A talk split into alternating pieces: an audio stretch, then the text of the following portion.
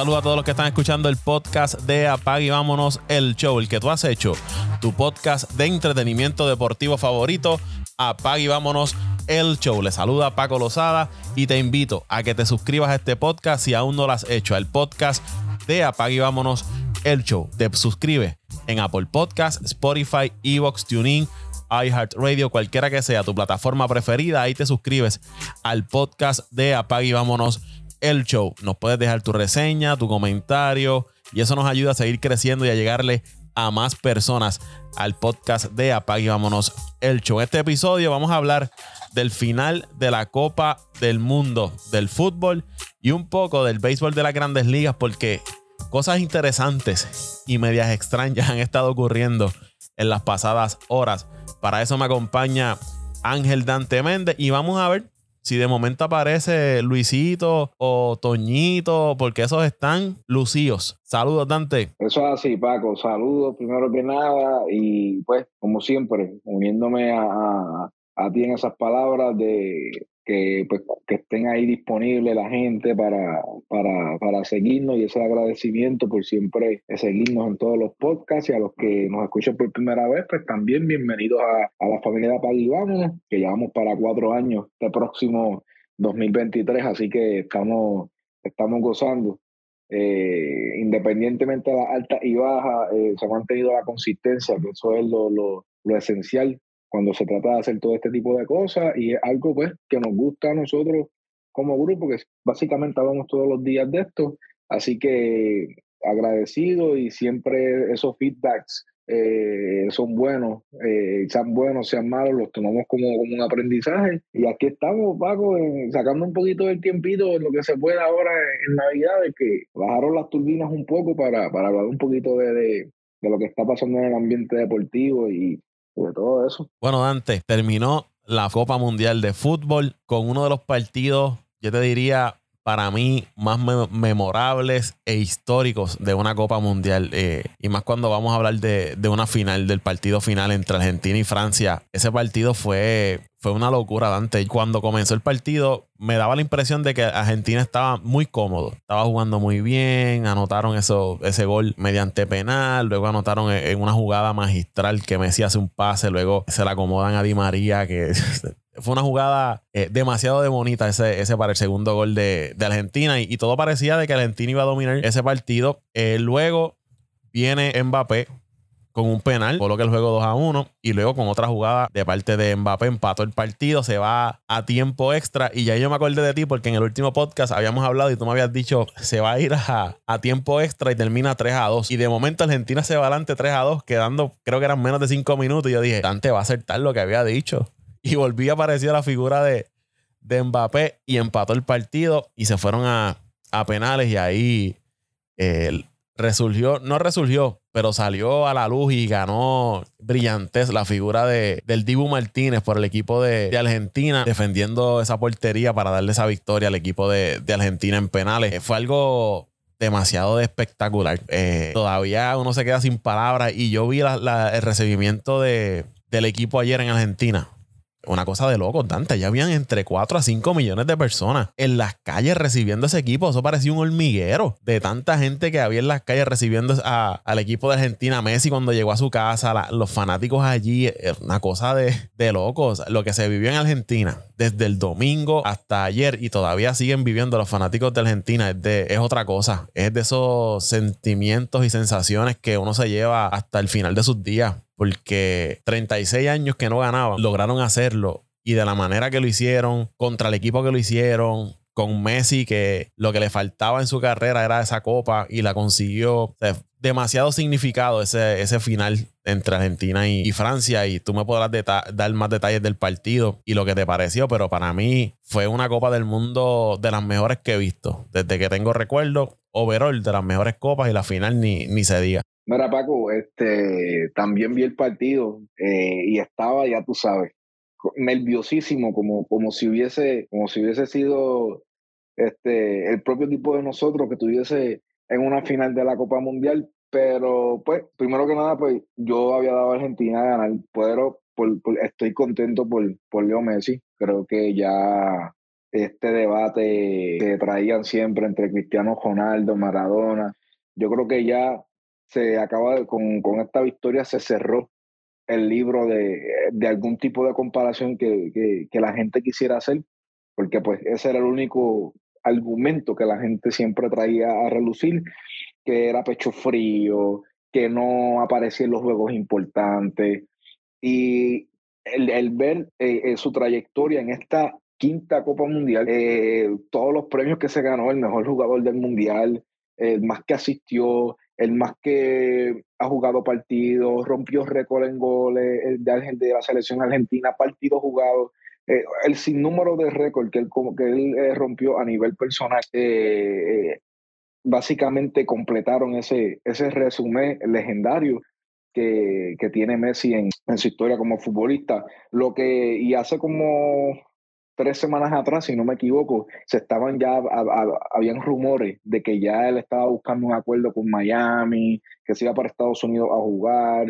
Y, yo ahora extendió, ¿verdad? Sí, salió hoy una noticia que extendió por otro año más en el Paris Saint Germain, que para los que no saben, eh, los dueños del Paris Saint Germain son eh, los jeques de Qatar, esos son los, los, propietarios del equipo de, de, del Paris Saint Germain. Así que yo me imagino que después de, de, de esta copa, eh, pues los rumores de que Mbappé se va, eh, fue algo que ellos tomaron como prioridad, que tan pronto se acabara eh, la Copa, Messi, renovar a Messi al menos por otro año, porque creo que todavía le queda dos años buenos, efectivos, que puede jugar al buen nivel europeo, sí creo que los puede dar. Y la ventaja es que este equipo de Paris Saint Germain, su liga no es muy competitiva, pero eso le da más oportunidad a él para poder ir en busca de otras Champions, que ese, que ese también es su objetivo. Luego del Mundial, que era el primordial de él, eh, esta liga lo puede poner en forma para volver otra vez a la, a la, a la Champions League, que, que a nivel de clubs es, es, es, su objetivo siempre. él no, ya los otros trofeos no les molestan mucho, es lo que quiere eh, llevarse otro orejona, como le dicen.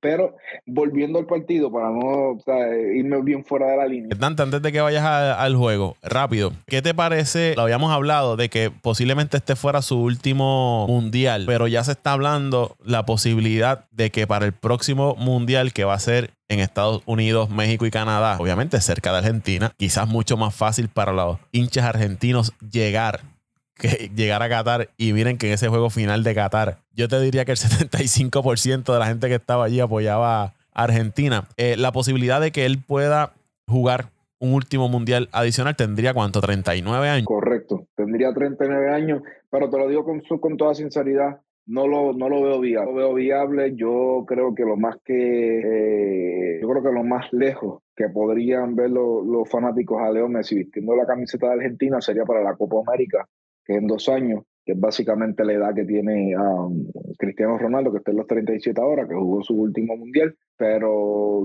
yo no lo veo como una posibilidad, porque estamos hablando de un periodo de cuatro años, Paco, y tú sabes que en cuatro años puede pasar cualquier cosa. Puede estar en condiciones como no puede estar en condiciones.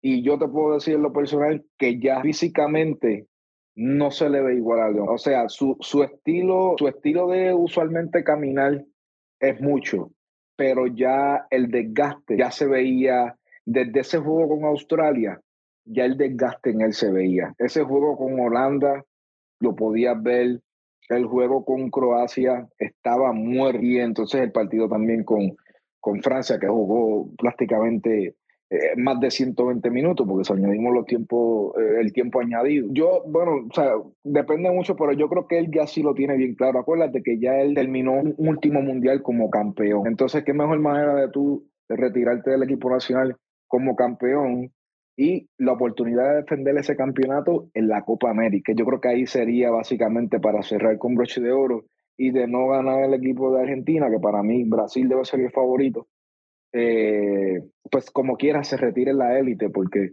te retiras con un campeonato de, de del mundo a nivel de, de, selecciones. Yo en lo personal no lo, no lo veo viable. Yo sí lo veo moviéndose a Estados Unidos probablemente dentro de dos años y medio, tres, como, como digo yo, para asegurar el seguro social. Y entonces, pues ahí yo creo que ahí se quedaría dos años posiblemente y ahí entonces lo veríamos en el retiro. Pero personalmente no lo veo jugando en otra Copa Mundial en Estados Unidos, independientemente eh, lo que pase. Pero acuérdate, Paco, que si hablamos de monetaria, monetariamente, aún yo creo que Qatar sí tenía más impulso monetario que hacer un mundial en Estados Unidos, independiente haya sido en, en, invierno. So que si sería por cuestión de mercadeo, aún así, aunque fuera en los Emiratos Árabes, eh, el capital lo tenía, lo tenía Qatar para poder, para poder costear todo eso.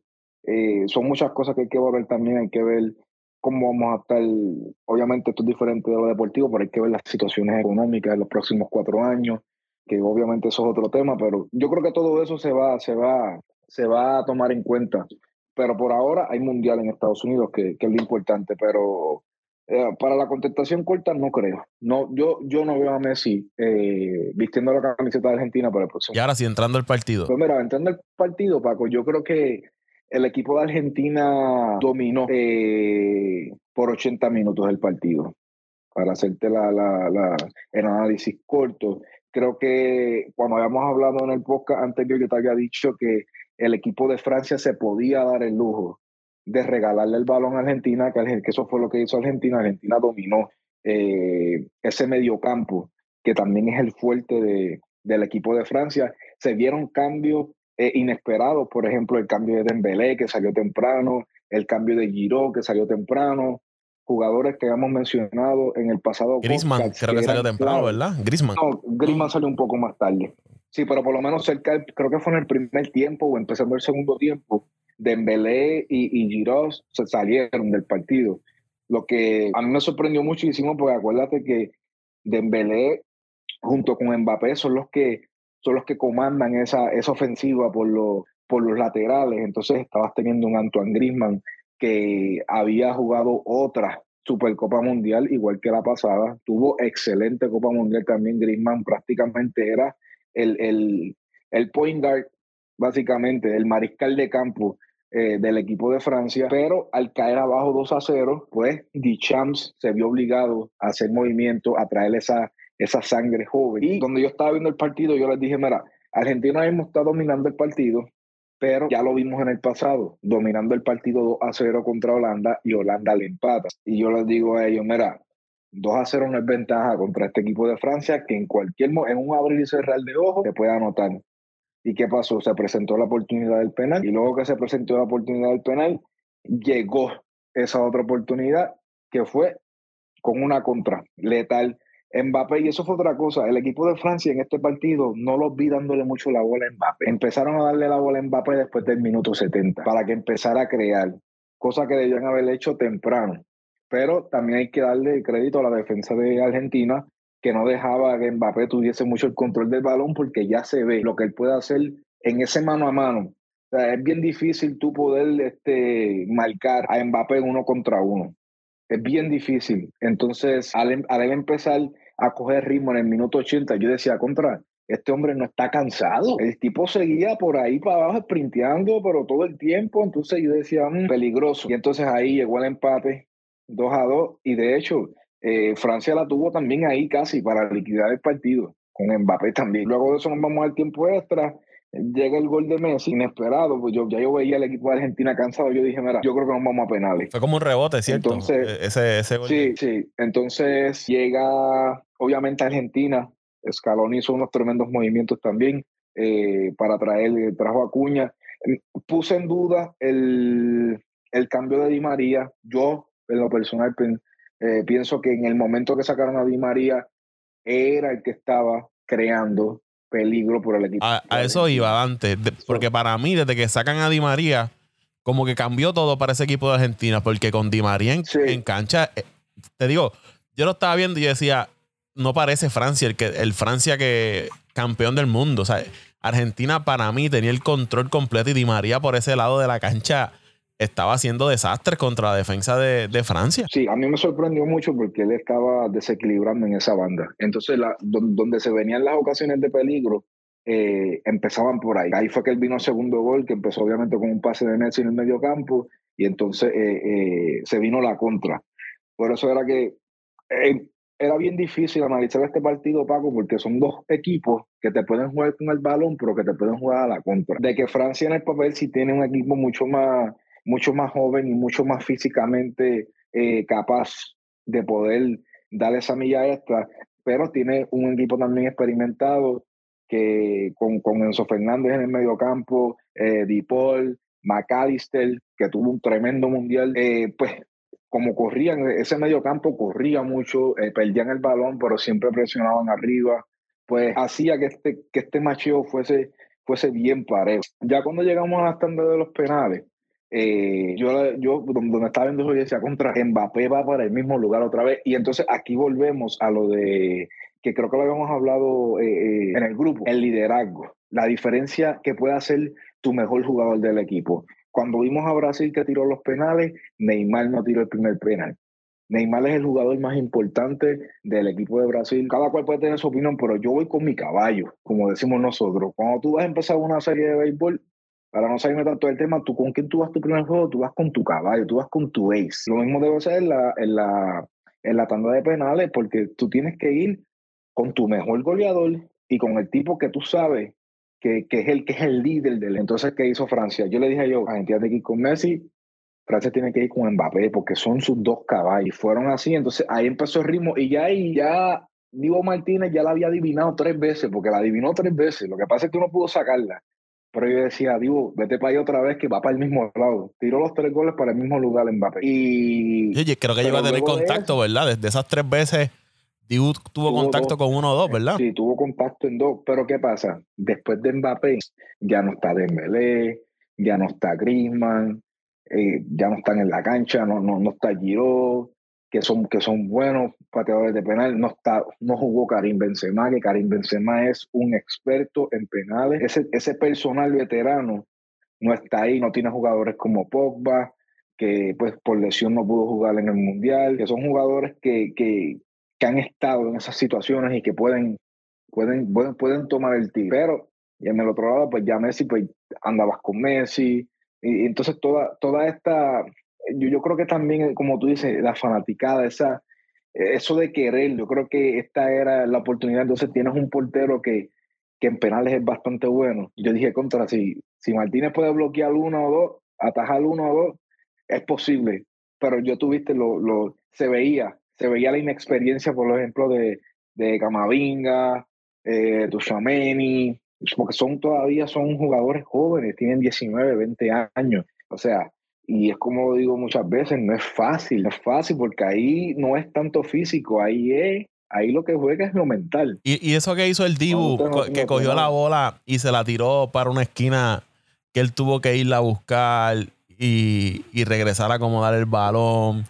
Este, eso también te trabaja porque tú tienes que mantener la concentración. tú tienes que mantener la concentración porque tú en ese momento puedes eh, molestarte y decirle algo al portero, ¿entiendes? O formar un revolú allí. Pero no puedes hacerlo porque la responsabilidad que tienes en patear ese balón en ese momento, pues no te puedes desenfocar. Entonces, él coge, tira la bola hacia ese lado de la cancha, el jugador de Francia la tiene que ir a buscar. En ese momento está la gente gritándote. Eso fue el Dibu jugando con la mente de, del equipo de Francia magistralmente. Sí, sí, ahí yo le doy todo el crédito a él porque es como te digo, cuando tú llegas a una tanda de penales ya tus habilidades no es lo primordial. También tu, tu, tu habilidad mental, cómo tú, cómo tú puedes eh, enfrentar todo ese tipo de situaciones. ¿Cuántas veces no vimos a Messi en finales de Copa América? Las dos veces que Argentina perdió con Chile, fallar un penal. Tu primer pateador el líder de tu equipo falla, tú sabes, ya ahí entonces, ya cuando, ya cuando tu líder falla, pues ahí es que tú como seguidor tienes que estar mentalmente fuerte porque ya sabes que el contra nuestro caballo falló, es humano, puede fallar, pero ahora, ahora es que empieza el verdadero juego mental, ahora cuando me toque a mí tengo que ejecutar, entonces pues ahí digo, ya, ya tú sabes, se salió con la de él. Y bueno, Argentina bien merecido, para mí bien merecido el, el, el mundial, eh, creo que fue uno de los mejores partidos que he visto. Creo que ese partido junto con el de España y Holanda es lo que yo he visto de historias de, mundiales. Hemos visto, yo creo que yo he visto como cinco. Creo que esos dos partidos son los que están en mi, en mi top three. Eh, aún así, creo que el, para el próximo mundial, si hablamos para Estados Unidos, creo que el candidato hoy debe ser entre Francia y Brasil. Eh, no creo que pues Argentina ya de seguro con el retiro de Messi, por lo menos de selecciones nacionales, eh, tienen un buen equipo, pero no creo que tengan el material para poder llegar a, a donde llegaron en este mundial, posiblemente a los mejores ocho, pero este equipo de Francia, eh, Paco, va a traer un Mbappé mucho más maduro. Eh, estos jugadores novatitos que empezaron ahora van a llegar ya por lo menos con sus dos o tres años de, de, experiencia. Este equipo de Francia fácilmente puede dar, puede dar dolores de cabeza por los próximos dos mundiales como mínimo. ya para terminar con, con el tema del fútbol, ¿Dónde colocamos a, a, Mbappé luego de esta actuación en este mundial? En este momento, eh, para mí es el mejor jugador del mundo.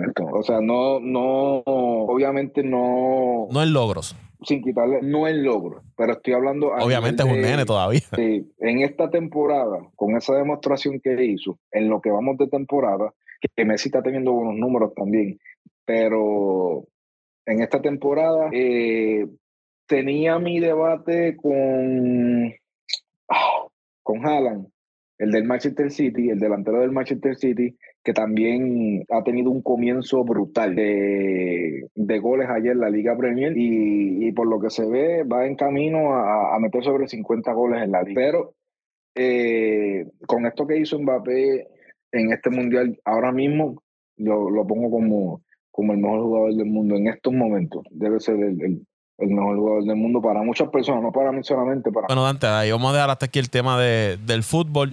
Ya más adelante en los otros podcasts, pues hablaremos un poco más de lo que esté ocurriendo en las ligas y, lo que esté pasando con, estos jugadores estrellas. Pero ya lo, ha resumido todo. Un gran mundial, un gran performance de las estrellas que se esperaba que, que lucieran en ese, en ese mundial. Y quizás no vimos el duelo Messi-Ronaldo en una final no vimos quizás un cruce Argentina-Brasil, pero lo que nos regalaron Messi, Mbappé, Argentina y Francia en la final fue un banquete, sin duda, de los mejores, como dije ahorita, de los mejores partidos que, hemos presenciado y que quedará enmarcado en la historia del fútbol. Mira, Dante, y en el béisbol de las grandes ligas, vamos a hablar rápido de, de tus cachorros que lograron firmar a, a Dansby Swanson, el campo corto de los Bravos, eh, que ganó Serie Mundial con los Bravos en el 2021. Fue primer pick en sorteo de novatos allá con el equipo de, Arizona. Tuvo siete temporadas con, con Atlanta. Eh, mi, mi, opinión en cuanto a Swanson y lo que yo vi mientras estuvo con los Bravos, ha sido un jugador que ha ido de menos a más Defensivamente es muy bueno, de los mejores campos cortos defensivos en el béisbol de las grandes ligas. Pienso que Chicago se lleva ahí un gran defensor del campo corto, va a hacer buenas jugadas defensivas, se llevan un líder en el terreno y fuera del terreno. Eh, de estos jugadores ejemplares que tú quieres tener en tu equipo, que no busca problemas, que es un líder en el camerino. Así que Chicago se lleva un, un buen jugador ahí ofensivamente ha ido mejorando. No es este jugador, o por lo menos no lo ha sido, de batearte 300 en una temporada. Es un bateador que, por ejemplo, tiene un mes de abril que te batea bienísimo. Luego mayo baja un poco. Junio vuelve y sube. Julio cae. Agosto sube. Es este tipo de jugador que cuando se enracha no hay quien le pegue un out. Pero también tiene su, su Ha ido demostrando que te puede sacar entre 25 a unos 30 cuadrangulares. Puede estar por ahí. Así que, que, es un buen jugador que se lleva al equipo de, de, Chicago. Quizás no es el Correa, no es el, el Turner, pero es un buen jugador. Quizás es una buena pieza para que este equipo de Chicago pueda reconstruir alrededor de él. Atlanta no le ofreció más dinero que del que le ofreció Chicago. Él hizo eh, unos comentarios de por qué firma con Chicago y es que su abuelo, además de ser fanático de Chicago, eh, perdóname, además de ser fanático de Atlanta, también era seguidor de los Cachorros de Chicago y su esposa, con la que se casó hace unos días, juega para el equipo de, Chicago en el fútbol. Así que son razones de peso por las que él escoge a Chicago, Dansby Swanson. Pues mira, Paco, como tú bien dices, yo creo que estoy, estoy contento con la firma. No te puedo decir que no, que no estoy contento con la firma porque pues ya tuviste en estos pasados días el, coraje que tenía en el grupo. Estaba un poco molesto por, por, pues, por la manera en que la gerencia ha estado actuando en esta temporada muerta pero pues eh, la adicción de Swanson ha sido una buena y pues yo como fanático de Chicago esperaba que se hiciera esa, algún tipo de movimiento con respecto al, al campo corto, ya que habían eh, bastantes jugadores claves en, en, esta agencia libre. Yo creo que eh, no recuerdo la última vez que hubo una agencia libre que hubiese tanto campo corto de gran nivel en, en la agencia libre y el, el no poder eh, tomar uno de esos jugadores o firmar a esos jugadores definitivamente iba a ser una excepción nuevamente, como, como nos han ido prometiendo el año, desde el año pasado, que iban a invertir dinero y todo eso. Y entonces vino, pues, vinieron todos los cambios y todo eso. Pero eh, todavía de seguro faltan muchos, huecos, eh, eh, muchas vacantes por, por llenar. Creo que el equipo de Chicago tuvo 74 victorias el, el, pasado año, con una alineación posiblemente menos, menor de menor calidad que la que, la que posiblemente pueden traer ahora. Así que yo, yo no, no, no creo que ofensivamente tengan la capacidad para, para poder luchar una división con, los Cardinales o con, con el equipo de Milwaukee. Pero pues creo que, eh, como tú bien dices, como, como ha ido Swanson, creo que debemos ir de menos a más esta temporada, así que deberíamos pasar las 74 victorias esta temporada como mínimo. Eh, yo creo que si, si Swanson aporta ofensiva, ofensivamente, porque ya sabemos de su defensa, pero si aporta ofensivamente de una manera eh, constante, eh, con Ayan Hub, por ejemplo, con, con Suzuki, con Bellinger, creo que, creo que esos primeros cinco bateadores sí pueden brindarle eh, esperanza al equipo de Chicago de poder mantenerse en la pelea en la, en la división central.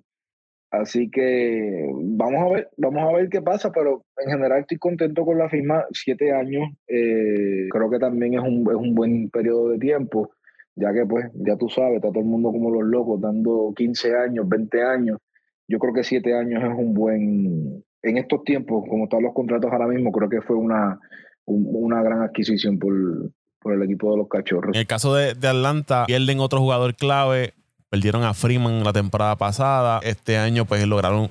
No se notó esa baja, lograron ganar 101 juegos. Eh, y este año ahora pierden a Swanson. Vamos a ver cómo los Bravos responden. En el caso de Freeman, pues ellos respondieron trayendo a Matt Olson. Ahora las opciones, pues tienen eh, las opciones internas tienen un, Orlando Arcia que puede jugar campo corto. Eh, ofensivamente, pues vamos a ver cómo le va tengo mis dudas ahí. Que la temporada pasada, siendo suplente, movió bien el, bate. Y Von Grissom, que es el novato, que los reportes indican que no está listo para eh, tener el trabajo full time como campo corto de los Bravos. Vamos a ver si esta temporada muerta pues comienza a trabajar y de aquí a lo que comienza la temporada pues logra llevarse ese, ese, el trabajo de ser el campo corto regular o si los Bravos van a responder haciendo algún cambio por un campo corto más establecido o firmar uno de los agentes libres uno o dos años en lo que logran conseguir otro, otro campo corto que Grissom eh, se desarrolle como ellos, como ellos esperan. Pero Atlanta ha perdido dos jugadores importantes, líderes en ese, en ese camerino, dos de las piezas más veteranas, pero no los puede retener a todos. Atlanta ha logrado retener gran parte de su núcleo de jugadores y no, no puede firmarlos a todos. Así, así es esto. Y Atlanta pues no es, no es un equipo de invertir eh, dinero en contratos largos, como tú mencionas, contratos de 12, 13 años que se han vuelto una locura en los pasados días en el béisbol de, las grandes ligas. Y, tocando ese tema, Carlos Correa hace unos días firmaba con el equipo de San Francisco. Ayer eh, tú me indicas, mira, salió algo de Correa. Cuando yo voy y busco, es que había diferencias entre el equipo de Correa y los gigantes de San Francisco por unos resultados, eh, por unos exámenes físicos. No se da esa firma. De hecho, los cuestionamientos eran por qué no lo, no lo habían presentado, no, no lo habían hecho público ¿no? en conferencia de prensa y era eso. San Francisco pues tenía sus dudas en cuanto a los reportes médicos de Correa y en la madrugada de acá de nosotros en Puerto Rico, para ti ya era temprano en la mañana. Correa había entonces llegado a un acuerdo con los Mets de Nueva York, dejando el equipo de, de San Francisco. Y lo que dice su agente Scott Boras es que, basado en ese reporte médico, pues San Francisco parece que estaba buscando una segunda opinión, pero no le dijeron a él en cuánto tiempo la iban a tener y no hubo más contacto, pues decidió moverse. Y fue y, firmó con, eh, entabló conversaciones con el dueño de los Mets, llegaron a un acuerdo, ya ellos habían hablado antes de ese acuerdo con, con San Francisco y entonces ahora Carlos Correa va a ser el tercera base de los Mets de Nueva York, contrato de 315 millones por 12 años, otro mega contrato para esa franquicia de los Mets, uniéndose al de Francisco Lindor, al que le dieron a, Justin Verlander, al que le habían dado a, a Senga, Mira esto. No, Mira. Te olvides de Bobby, no te olvides de Bobby Bonilla, papá. Ah, que todavía, todavía está. Ah, y Robinson Cano todavía está cobrando. Sí, Eh, eh, es mira esto, Dante. En esta temporada muerta, 315 millones, Carlos Correa. 162 a Brandon Nimo. 102 a Edwin Díaz, 86.6 a Justin Verlander, Cody Senga 75 millones, José Quintana 26 millones, Omar Narváez 15, Otavino 14.5, David Robertson, eh, Robertson 10 millones. Un total de 806.1 millones de dólares han repartido los Mets en esta temporada muerta. Ahora mismo el payroll, la nómina, 384 millones cuando le añades lo que tienes que pagar en taxes, el impuesto de lujo, 111 millones, la nómina total se proyecta que podría estar entre los 495 millones de dólares esta temporada. Ay, mi madre. Dime- Santo Cristo, como diría Santo Cristo de la salud. Dime tú si eso no es. eh, digo, aquí hablamos, ¿no? Que el que tenga dinero y, y- y el dueño de los Mets tiene dinero para votar y repartir. Pero a mí, a veces yo me río porque, ¿te acuerdas cuando los fanáticos de los Mets criticaban a los Yankees porque querían que comprar eh, campeonatos a fuerza de dinero? Y eso es lo que está haciendo los Mets de Nueva York. Están Oye. invirtiendo todo el dinero del mundo para tratar de ganar ese campeonato. Oye, y tú, y tú bien lo, y tú bien lo dijiste hace un par de meses atrás. Hay que invertir billetes si quieres, si quieres serie mundial, tienes que invertir dinero. Tú lo dijiste, eso es estar como el que quiera ganar serie mundial tiene que, Hay que abrir la cartera. Tiene que meter billetes, hay que abrir la cartera. Y se vio este año. Vimos equipo de Filadelfia, vimos equipo de San Diego, que también se movió este año en la, eh, durante la temporada, se movió ahora otra vez haciendo firmas. Están abriendo la cartera para poderse mantener ahí pero yo sorprendido con, con, con, con este cambio de último minuto. Eh, pues estaba, estaba viendo, es increíble porque este equipo de San Francisco, si no me equivoco, tuvo seis días Con George. Aaron George ahí en el equipo y firmó a Carlos Correa y ahora se quedaron sin la soga y sin la cabra. Ahora no tienen nada. Así que yo creo que esto debe ser un, un- no sé, eh, eh, el factor este de las lesiones, yo creo que eh, a la hora de tú ofrecer un contrato así tan grande, pues debe ser algo pues, que tú debes eh, tomar como, como, como prioridad. No sé, no sé qué tan eh, orientado estaba, estaba la gerencia del equipo de, de San Francisco sobre eso, pero definitivamente Dante. Correa hizo una movida. Estos dos Oye. jugadores que tú mencionas, tanto George como Correa, han tenido historial de lesión. Y fíjate que San Francisco, de una forma u otra, se han alejado de él. Algo han visto Yo ellos. creo que sí, no, yo creo que lo de Correa también es. No sé, mira, el, el equipo de los Mets ahora mismo, pues ya que lo, lo, lo- aquí no está, la, la ganga de los cheerleaders no apareció hoy, que no está raro, no aparecieron hoy, porque hoy estaban. No, esos no duermen. hoy, hoy no Ah, mucha- ah, que no voy a pedir la camisa, que voy a comprar la gorra, que ahora sí que sí. no había quien les hablara, pero sabes que el equipo de los Mets, mínimo, porque tiene que ser mínimo, no llega a una serie mundial, es otro fracaso de temporada. Porque equipo tienen, pero vamos al pero. Justin Verlander, sano, es un ace. A lo mejor y va a ser siempre un top 3 en las grandes ligas, pero también tiene su historial de lesiones. Y a la edad que tiene, a los 37, 38, eh, todo puede ser un riesgo. Chelsea es lo mismo. Eh, Carlos Correa, lamentablemente, se ha perdido muchísimos partidos en lo que lleva de su carrera en Grandes Ligas.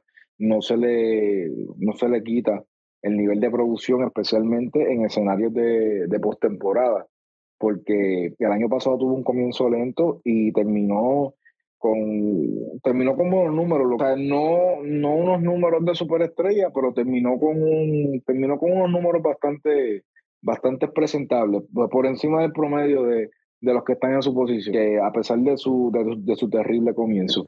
Pero eh, el historial de lesiones es lo que, es lo que posiblemente a mí me, me, me preocuparía. De mantenerse todo el equipo sano, estamos hablando de una gran alineación. En lo personal pienso que todavía eh, la alineación de Filadelfia me gusta más que, que la de los Mets. No Filadelfia va- allá arriba, ah, que todo el antiboricua, que juega a los pero- Mira, Filadelfia va a depender de Harper. ¿Cuándo se pueda reincorporar a Harper? Pero fíjate, yo creo que aún así, eh, dependiendo de, la, de cómo venga Harper, eh, esa firma de, de, de, de Trey Turner eh, le da mucha flexibilidad, le da mucha flexibilidad y, y con lo que yo vi de Kyle Schwarber el año pasado, Nicolás Castellano, el mismo Hoskins, Eh, Real Muto. O sea, tienen, Real Muto, o sea, tienen, tienen para poder sobrevivir en lo que llega, en lo que llega Harper. Ah, y, el pitcher este, ¿de dónde jugaba? De los poderosos Mets. ¿Tú no viste ese, tú no viste a Wheeler a ese nivel en Nueva York? Es que eso es otra cosa que quiero mencionar. Yo no estoy diciendo que Carlos Correa no tenga la habilidad para poder estar en un mercado como el de Nueva York. Pero esa es otra incógnita que tengo, porque el año pasado, o cuando, bueno, el año pasado cuando pasó el suceso con Javier Baez y con Lindor, la prensa le cayó arriba rápido. Hay que ver el nivel de, porque franquicias como Houston y Minnesota no son franquicias de Nueva York, Boston o Los Ángeles, que están todo el tiempo, mira, con el dedo en la llave. No, allí tú coges tres ponches o caes en un slump, sabes que las primeras planas te las vas a llevar por lo menos tres semanas corridas. Sí, no, y los abucheos ni se diga. O que yo, yo, yo creo que por lo menos Carlos Correa lo que, lo que he visto es, es mentalmente fuerte, pero tiene que. No, y, lo que me estoy imaginando ahora es que con todo este suceso de los Astros, esa riña de los Mets y los Yankees, qué buena se va a poner, porque se va a poner bien picante ahora. Oh, valdría, la verdad, valdría la pena ver un partido de, de los Yankees y los Mets, valdría la pena que sucediera una serie mundial entre los Yankees y los Mets. Pero si me preguntas, en estos momentos, con este line-up ahora mismo, los Mets de Nueva York, mínimo tienen que llegar a la Serie Mundial. No importa cuántos juegos ganan en la Serie regular, mínimo tienen que llegar a la Serie Mundial si es que pasan a play, obviamente. Pero de no llegar a una Serie Mundial, y, todavía hay equipos que creo que ofensivamente eh, se pueden ir de tú a tú con ellos, como son los Dodgers, San Diego, eh, Filadelfia, el mismo Atlanta y el mismo, y el mismo equipo de, de San Luis, que tú sabes que se traen dos o tres de allí, de, de yo no sé dónde, y esos tipos me le meten línea a cualquiera, porque así es como brega San Luis. Pero, eh, no sé, vamos, quiero ver cómo va la temporada, porque usualmente entre abril y mayo parece que ya las grandes ligas se acabaron, porque siempre están primero. Entonces ya, ya tú sabes, ya va bajando, ya va bajando la gráfica, ya va bajando. En vez de ir para arriba, ya va para abajo, empieza en junio, julio. Así que vamos, yo, yo no me quiero imaginar el próximo podcast que tú hagas con Luisito y con Toño, yo te recomiendo que ni hable y que los dejes a ellos dos hablar, porque eso va a ser cuatro horas si los dejas. No, ya. Porque vamos a quedar campeones. No, ya ellos son campeones. No sé, pero fíjate, obviamente contento Carlos Correa. O sea, no es fácil conseguirte un contrato a ese nivel.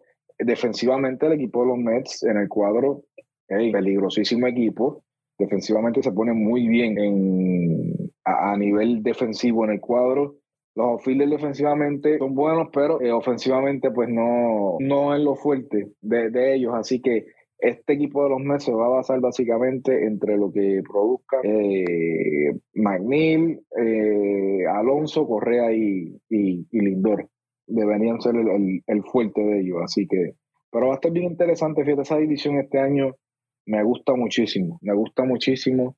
No tengo a los Mets ganando la división este año, antes de que vayas a hacer los análisis, como para marzo siempre venimos con los análisis de la división. Ah, no los tengo ganando. Aún así, con este, con esta firma eh, fenomenal, que yo creo que, lo, que los Mets han sido hasta ahora los ganadores de la, de la, temporada muerta. Creo que la firma de ese lanzador, el poder firmar a Díaz nuevamente, traer a Carlos Correa, eh, Verlander, salieron agresivos al mercado y creo que ha sido el equipo que, que mejor se, ha fortalecido a nivel de, estadística. Hay que ver, pues, a nivel de, de, salud, cómo esos jugadores se encuentran. Eh, ahora mismo los Mets son los favoritos para, para ganarlo todo. La temporada pasada también estuvieron ahí, no lo lograron. Este, pero pues, Dante, que yo te puedo decir, el problema es que los amigos de nosotros dirán lo que dirán y celebrarán el chihichijá, pero hasta que yo no los vea cargando ese trofeo, yo no puedo decir nada positivo de ese equipo porque ¿cuántos años han engañado los Mets a sus fans? Con firmas, cambios, y tenemos a fulano, y traímos al otro, y llegó, y ahora es que es, y tenemos a este, no. Los puertorriqueños están ahí, hay que apoyarlo porque los Mets, pero al final del camino o se quedan a mitad de, camino en la temporada regular o se eliminan en playoff. No llega esa sortija, no llega. Y tú no puedes Oye, 13 años son muchos, Paco, ¿sabes? Yo, yo pensando acá, yo digo, ya, ¿dónde, ¿dónde yo me veré en 13 años? Estamos hablando de, no sé si hay porque no he leído la no he leído las cláusulas del contrato. No sé si Carlos Correa tiene un tiene una cláusula de salirse como hizo Machado. Estoy casi seguro que Manny Machado se va a salir el próximo año de, su contrato, porque como él, como se está viendo el mercado ahora mismo, y con lo que Machado ha producido en San Diego, se le va a pagar buen, se le va a pagar buen dinero. Ese va a ser otro que va a coger Machado y por ahí viene Otani. No, y, y, y, que y Alonso, que los poderosos me tienen que pensar que Alonso ya mismo viene el contrato por ahí que también van a tener que encajarle 300 mínimo, porque ese sale, va a salir a pedir, el oso polar va a salir a pedir 300. Ah, no, pero nuestro amigo Toño dice que eso no es problema, que el equipo tiene dinero para gastar. Que hay billetes. Los nuevos árabes de la nación americana, los Mets de Nueva York. que, que me hablen cuando tengan el campeonato. Que ahí. Eh, tú tienes un campeonato, ¿verdad? ¿Cuánto, ¿Hace cuánto fue? No, contra ellos fue, ¿verdad? No, no, fue. Sí, no, la ah, contra Cleveland. sí, pero la serie de campeonatos se la ganamos a. Se la ganamos a ellos, pues. A ellos fue que le ganamos. No, para los Dodgers. Pero le ganamos la serie divisional a los Este. ¿Cuándo fue la última vez que los me ganaron? En el 86. 86. Chacho, ni ellos se acuerdan.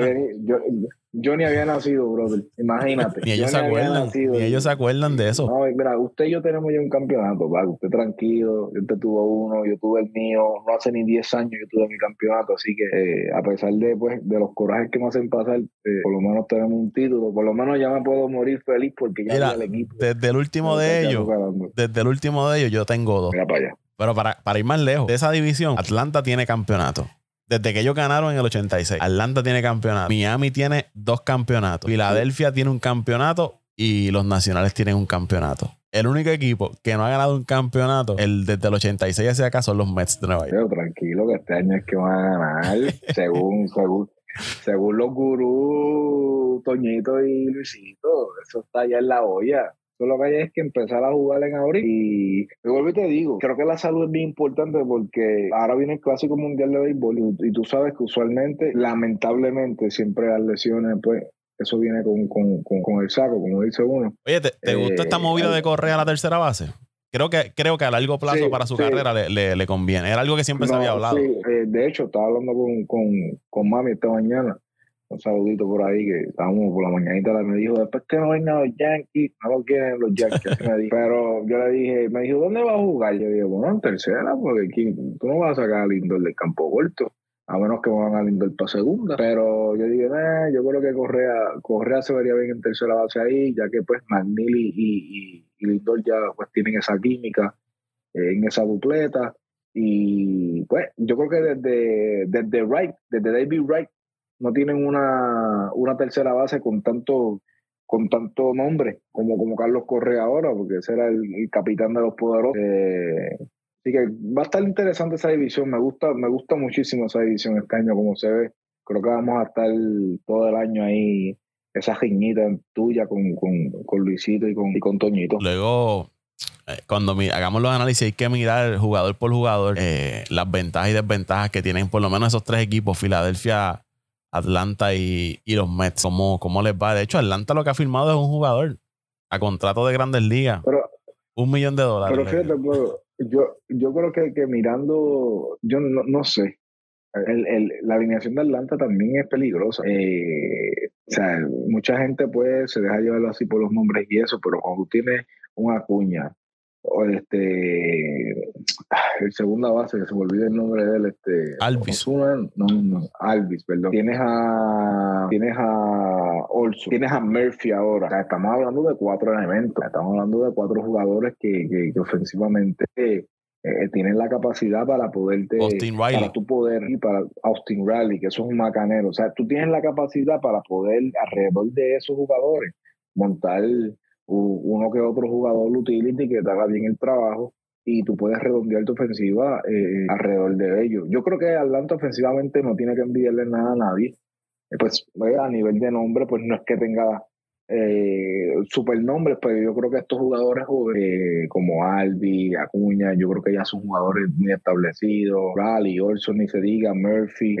yo creo que este equipo está bien también, Paco, ofensivamente, y el picheo eh, también está muy bien. Va a estar, te digo, esa división me, va a gustar porque creo que estos equipos, los tres equipos deben, deben sobrepasar las 90 victorias este año. Así que va a estar posiblemente entre los tres. Eh, bueno, si no se caen los meses, porque siempre decimos que entre los meses siempre quedan terceros. Pero vamos a ver, va a estar bueno, va a estar bueno. Bueno, Dante, eh, ya con este podcast nos despedimos por este año. Ya comienza el periodo Navidades acá en, Puerto Rico y luego viene despedida de año. Vamos a tomarnos un, receso de por lo menos dos semanas, a menos que ocurra algún evento que amerita hacer un, hacer un podcast, pero por el momento, ¿verdad? Vamos a, tomarnos dos semanas de descanso. Toñito y Luisito, pues, si no se ponen para su número, pues tendrán que esperar hasta el próximo año para que hablen de, sus poderosos Mets.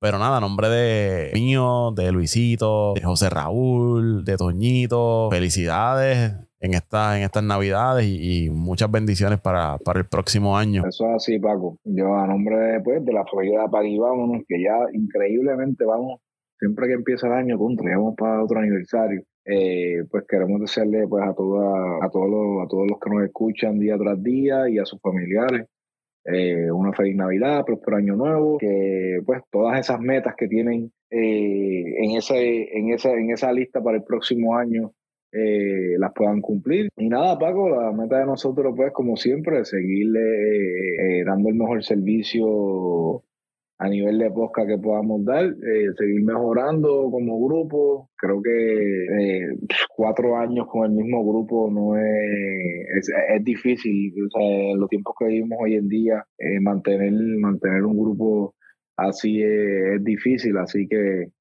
yo creo que también fue un año muy exitoso para nosotros también. cuando usted fue allí recogió ese galardón por el cual el podcast fue conocido. Eh, y pues creo que eso, eso también fue otra puerta que, que se abrió para el podcast, así que creo que también fue un, resumiendo, fue un año exitoso para, para la familia de y vámonos, y pues así yo espero que para toda esa gente eh, que nos escucha y, todos sus seres queridos, pues sea, sea también así de productivo para el próximo año. Así es, y gracias por, por, el apoyo que nos han dado durante todo este año, por los pasados años también. Esperemos que contar con su respaldo para el próximo 2023. Nuevamente, deseándole feliz Navidad, feliz Año Nuevo, felices fiestas para todos. A mí me siguen en Twitter e Instagram como Paco Lozada PR, al podcast Apague Vámonos el Show en Twitter e Instagram. Y a ti, Dante. A mí me pueden seguir en Twitter en arroba mendiciano underscore 89, arroba mendiciano underscore 89. Y nada, desearle a los fanáticos de los Mets que el 2023 pues por fin puedan levantar ese campeonato. ya, Vámonos el show.